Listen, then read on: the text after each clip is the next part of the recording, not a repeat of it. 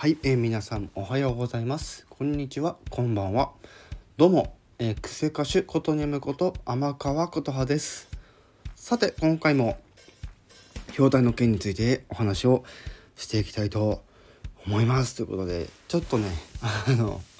本来であれば9月の7日のその発表の時点でやろうかなと思ってたんですけど、うっかりあの寝てしまい 寝過ごしてしまい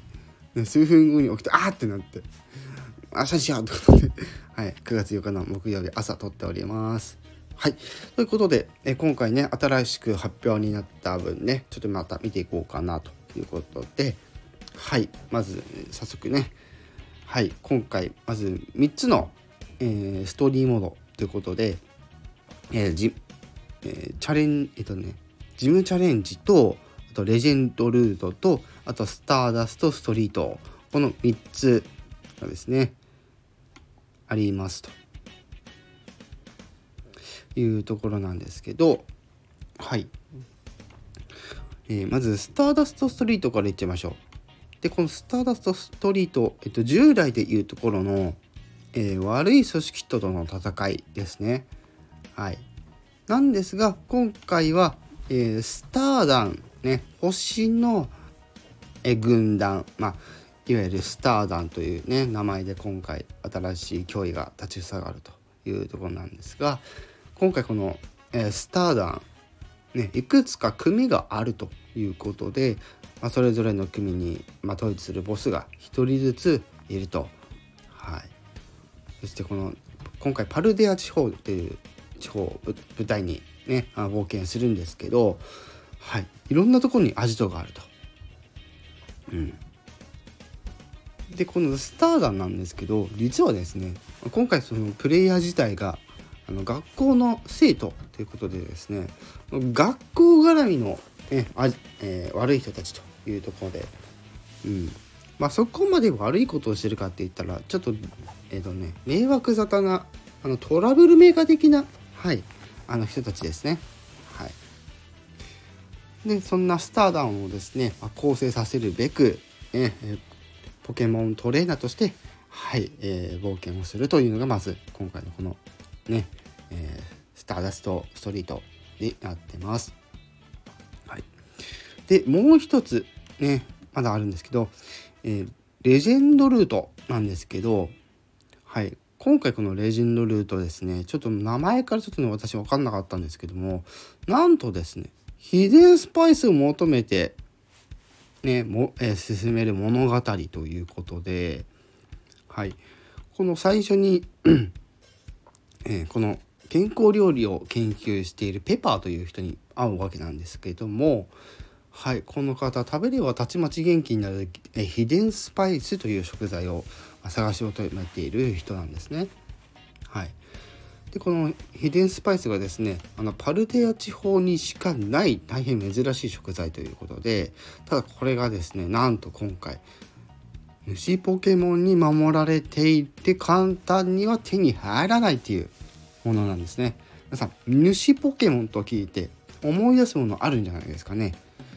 はい、知ってる方はわかると思うんですけどこの虫ポケモン実はレジェンドアルセスからの、えー、受け継ぎと、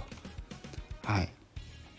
いうことで、えー、従来のポケモンの大きさよりですねはるかに大きいポケモンがはいそう同じポケモンなのになんかサイズがすごいなっていうポケモンが出てきます。はい、もちろん、えー、巨体なだけじゃなくて、えー、本当に力も強いということでですねこの秘伝スパイスを求めて、えー、冒険するこのレジェンドルートっていうのもまた一つとなっております。そして今回またこのジムチャレンジがあるということなんですが従来のジムチャレンジっていうとえジムに入ります。えジムの中にいるポケモントレーナーと戦ってえジムリーダーを倒してジムバッジを手に,、え手にするという流れなんですけど今回 そのバトルの前にですねなんとジムテストをクリアしなくちゃいけないんですね。はい。ただこのジムのテストっていうのはジムによってねあの個性が違ってですね内容も異なってくると、はい、いうところで、まあ、そういったちょっとミニゲーム的なものをやりながら、はい、あのジムチャレンジをするっていうのが今回のこのジムチャレンジということになって8つの、えー、ジムのバッジを集めて、えー、ゆくゆくは、えー、チャンピオンロードに挑戦をしていくという流れですね。はい。という感じでここまでは3つのストーリーモードについてねお話をしてきました。はい。というとこなんですけどはい。今回それだけじゃございません。もちろん新しいポケモンも解禁になっております。はい。これまでにね、え、公開されたポケモン最初の3匹伝説のポケモンそして、えー、先日ねえー、タギングルというね、ポケモンも解禁されてからの今回の追加が、なんと、まず、カニがモチーフとなっているような、崖ガニ、崖ガニというポケモンです。はい。こちらは、あの、映像を見ていただくとわかるんですけども、えー、主ポケモンの、えー、巨体バージョンもあるというところですね。はい。で、もう2ついるんですが、こちら、えー、グレンアルマ、えー、ソウブレイズ。こちらですねバージョンによって、えー、出るポケモンとなるものでバイオレットの方にはソーソウブレイズ。スカーレットの方にはグレンアルマが登場ということでそれぞれ人の形をした、えー、ソウブレイズは剣、えー、グレンアルマは、えー、格闘系のねをモチーフとするようなそんな、えデザインとなっております。個人的にはねこれねあのソーブレイズかっこいいなっていうのもあるしあのグレン・アルバの方もなんか格闘系な感じでかっこいいなって感じはするんですけど個人的なとこで言えばやっぱりやっぱりバイオレット。うん。やっぱりミライドンがやっぱり私どっちかっていうと好きなデザインなので うん。まあそれもあってということでもないんですけど、はい、ソーブレイズの方が私はちょっとね好きかなっていうことで、はい、間違いなくバイオレットを予約します。というところです。はい、そしてですね今回もう一つ皆さんにお伝えしたいのがですねこれですねそんなねあのー、歴史がちょっとあるというわけでもなくもないわけなんですが連れ歩き機能今回また登場します。はい。それがですね今回連れ歩きという名前ではなく、なぜか、レッツゴーというね、はい、あの、名称の機能ということで、はい。ただ、やっぱりポケモン1匹を連れて歩くことができるのは変わりがないと。はい。ただ、この今回のレッツゴーの機能でですね、主人公がこの指をさした方向にポケモンを向かわせることができると。レッツゴーで指示されたポケモンが向かった先に落ちている道具を拾ってくることがあったりとかあとは近くのね野生のポケモンと自らバトルをするっていうねお任せバトルがあったりしますというとこなんですね。はい。でこのお任せバトルなんですけどもはいあの CG 出さなくてもですねポケモンがねその自身の意思でえー、そのポケモンとね戦ってくれるというのが今回のお任せバトル。すごくないですか？今までちゃんと指示しないとポケモンをあの操ることできなかったんですけども今回このお任せバトルっていうのができましてはい。あの技の指示とか出さなくてもそのポケモンの意思で戦うっていう機能が今回つくと。はい。いうところなんですね。いやオープンワールドにしてるからやっぱりそれぐらいのことはしてくるんだなっていうのを今回やっぱり改めてこのゲームフリークのすごいところをねあの見れたかなって気はします。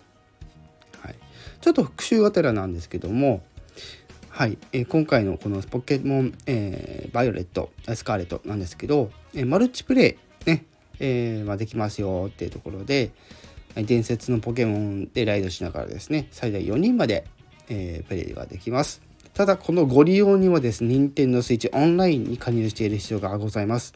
皆さんこの辺ですね非常に忘れる方いるんじゃないかなと思いましてて、えー、はい忘れないようにですねもしあのマルチプレイされてい方は、はい、Nintendo Switch オンラインの加入をよろしくお願いいたします。はい。